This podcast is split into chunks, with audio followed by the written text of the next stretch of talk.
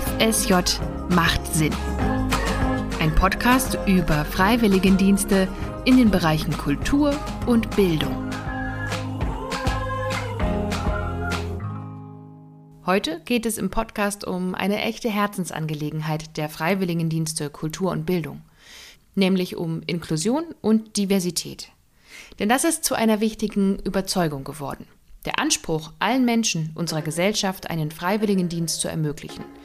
Egal wie alt sie sind, egal woher sie kommen oder welchen Schulabschluss sie haben, egal welche körperlichen Voraussetzungen sie mitbringen oder welchem Geschlecht sie sich zugehörig fühlen. Niemand soll ausgeschlossen werden, alle sind willkommen.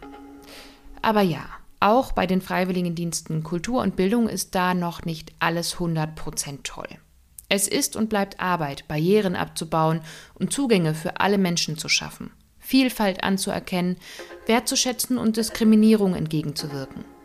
Deswegen spreche ich mit zwei ehemaligen Freiwilligen, die ganz gut einschätzen können, was Inklusion und Diversität im Freiwilligendienst bedeuten. Philipp Vosswinkel arbeitet beim Landesjugendring in Schleswig-Holstein und will Jugendarbeit für alle möglich machen. Und Michelle Brey berät Theater- und Kultureinrichtungen allgemein zu Diversität mit einem Fokus auf Antirassismus. Durch meine eigenen Erfahrungen dann am Theater, ähm, die so ab meinem Studium anfingen, irgendwie so Form anzunehmen und mit zu, äh, und, und, und zu realisieren, ähm, einerseits Menschen, die nicht aus, die, die, die nicht weiß sind, sieht man selten auf der Bühne. Ähm, und auch hinter den Bühnen nicht am Theater in vielen Fällen. Und ähm, dass es generell einfach nur einen sehr kleinen Teil unserer Gesellschaft gerade abbildet und dass es viele Menschen gibt, die ähm, ausgeschlossen, also ja, die denen da Zugänge fehlen. Und ähm, ja, das ist, glaube ich, also ja, aus einerseits einem Interesse für eben Themen Diversität und Antidiskriminierung schon immer und andererseits äh, aber die Auseinander, also das Arbeiten am Theater, im Theater und mitkriegen, da, da müsste noch was gehen.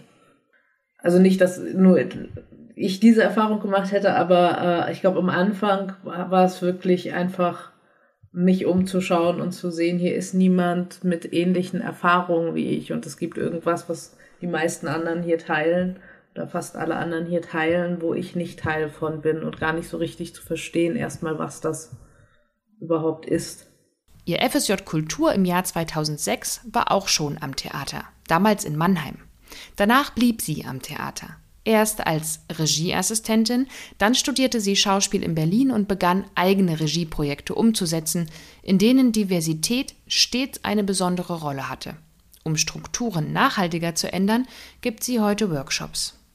Ähm, was ich viel mache, ist, dass ich irgendwie bei Produktionen und bei Stücken unterstütze, ähm, dass ich mich mit äh, ähm, also dass ich eine rassismuskritische Perspektive zu einem Text ähm, nochmal gebe, dass ich Probenprozesse begleite ähm, und da versuche, andere Perspektiven reinzubringen, Menschen zu vernetzen auch miteinander.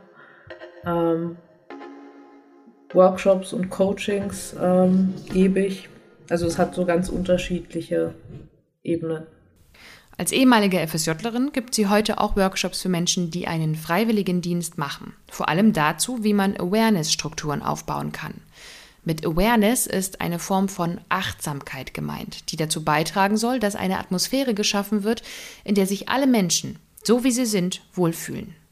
Awareness soll dazu beitragen, bewusst und wertschätzend miteinander umzugehen, Diskriminierung abzubauen und Diversität anzuerkennen. Ähm, ich glaube, da gibt es ein großes Bedürfnis nach, irgendwie mehr Strukturen aufzubauen, ähm, die uns allen helfen können, uns sicherer zu fühlen in gemeinsamen Räumen. Ähm, aber eben eine, andererseits auch viel Unsicherheit noch, wie man das machen kann und dadurch, dass ähm, so FSJ-Jahrgänge halt auch jedes Jahr wechseln, also man jedes Jahr praktisch mit neuen Leuten was aufbauen muss, ähm, es ist auch eine besondere Herausforderung, weil man eben nicht auf bestehendes Wissen ähm, zurückgreifen kann, sondern immer wieder schauen muss, wie kann man am besten dafür sorgen, dass ähm, Freiwilligendienstleistende Lust darauf haben, Teil des Awareness-Teams zu sein und was muss, brauchen die dann wiederum für Unterstützung, um diese Arbeit machen zu können. Ähm, und da, äh, genau, das war eine oder ist eine spannende Herausforderung. Das Bewusstsein für Diversität ist ja ein gesamtgesellschaftlicher Prozess. Als Michelle selbst Freiwillige am Theater war, vor mehr als 15 Jahren, war ihr vieles selbst noch nicht so bewusst, erzählt sie. Ja, als ich FSJ gemacht habe, ist, es mir, also ist mir nichts aufgefallen, weil ich da selbst ganz viele Dinge einfach noch nicht so präsent hatte und nicht gesehen hatte. Ähm, aber ähm, alleine was eben was was Zugänge betrifft, ist es äh, schon so dass auch ähm, Freiwilligendienstleistende nicht wirklich unsere Gesellschaft widerspiegeln. Ähm, und dass das was ist, was ähm, jeder Person möglich ist. Ähm, dabei ist es ein Angebot, das idealerweise jedem möglich sein sollte, weil es eben ähm, Wege eröffnen kann und zeigen kann, wo ähm, es beruflich für einen hingehen kann und soll.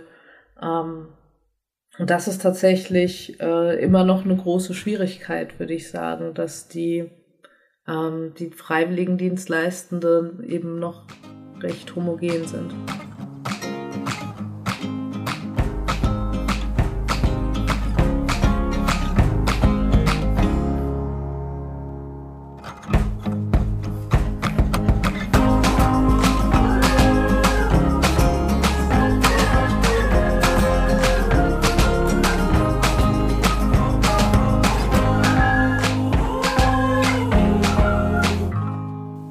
Man muss also auch erst einmal wissen, dass es die Möglichkeit für einen Freiwilligendienst im Bereich Kultur und Bildung gibt, sich angesprochen fühlen. Es gibt aber auch heute noch weitere Hürden für mehr Inklusion und Diversität in Freiwilligendiensten. Philipp hat auch vor 15 Jahren in einer Musikschule am Bodensee sein FSJ Kultur gemacht, weil er nach der Schule eine gewisse Orientierungslosigkeit hatte, sagt er. Er findet, ich muss sagen, dass ich mich damals mit dem Thematik, mit der Thematik gar nicht so auseinandergesetzt hatte.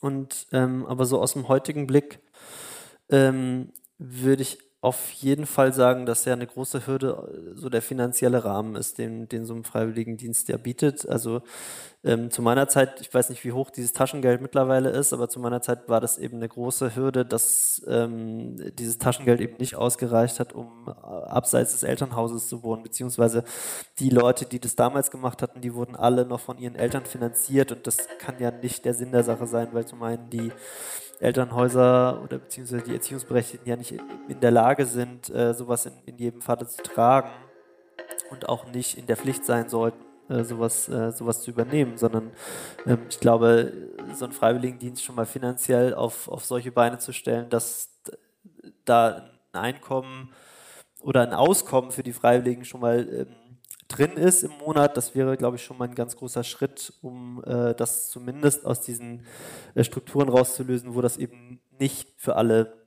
Menschen erfahrbar ist.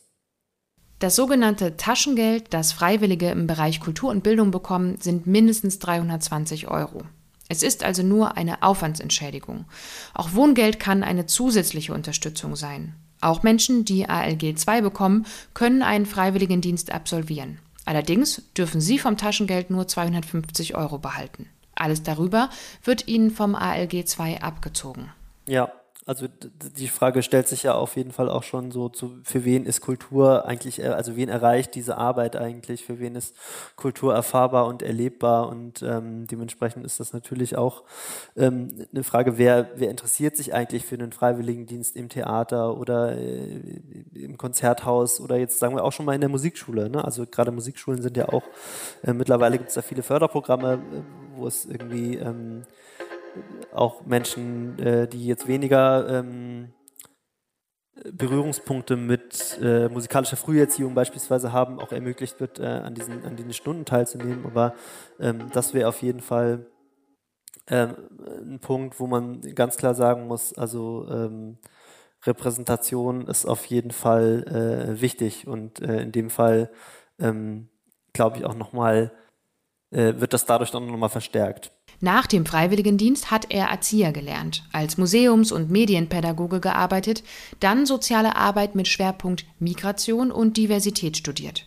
Heute arbeitet Philipp für den Landesjugendring Schleswig-Holstein. Ich den ganzen Tag, ähm, also es ist sehr viel äh, Arbeit tatsächlich am Schreibtisch. Ähm, ich konzipiere MultiplikatorInnen-Fortbildungen, also Sensibilisierung für Menschen, die eben äh, zumeist ehrenamtlich in der Jugendarbeit tätig sind. Das kann man sich so ganz klassisch vorstellen äh, im, im, Bereich der helfenden Verbände beispielsweise oder äh, der PfadfinderInnen ähm, und überlege gemeinsam mit den MultiplikatorInnen, ähm, welche Räume bieten wir Jugendlichen an? Also welche Jugendlichen sprechen wir an? Zum einen mit unserer Öffentlichkeitsarbeit, zum anderen aber auch mit unserer Verbandsstruktur und für welche Zielgruppen ist unsere Arbeit vielleicht nicht so attraktiv und woran könnte das vielleicht liegen? Also welche Jugendlichen denken wir mit in unserer Arbeit und welche Jugendlichen ähm, denken wir vielleicht noch nicht mit? Äh, wo gibt es äh, Punkte, wo wir noch ähm, vielleicht ein bisschen offener werden könnten in unseren Strukturen? Da unterstütze ich und ähm, genau stehe da den äh, Verbänden äh, beratend zur Seite. Das macht Philipp also 15 Jahre nach seinem FSJ Kultur. Und obwohl sein Freiwilligendienst eher aus Verlegenheit entstanden ist, wie er meint, sind die Erinnerungen daran auch heute noch ganz präsent. Auf jeden Fall. Also ich, ich glaube, insbesondere so diese Bildungstage und die Begleitseminare dieser, ähm, dieses Freiwilligendienstes war für mich auf jeden Fall schon so ein richtiger kultureller Dosenöffner, weil man da irgendwie spannenden Leuten einfach über den Weg gelaufen ist, mit so ganz unterschiedlichen Lebensentwürfen und die alle so in diesem Kulturbereich interessiert waren ähm, und die damals, ich weiß nicht, wie es heute ist, aber damals wurde man so zusammengelegt, weil es so wenig Einsatzstellen gab und da waren dann auf einmal Leute aus Rheinland-Pfalz und aus äh, Hessen, glaube ich sogar. Und ähm, die, die haben so alle ganz unterschiedliche Talente und Fähigkeiten gehabt und da ist man dann ganz gut in den Austausch gekommen und was ich, glaube ich, mitgenommen habe, ist so, dass ähm, ja, der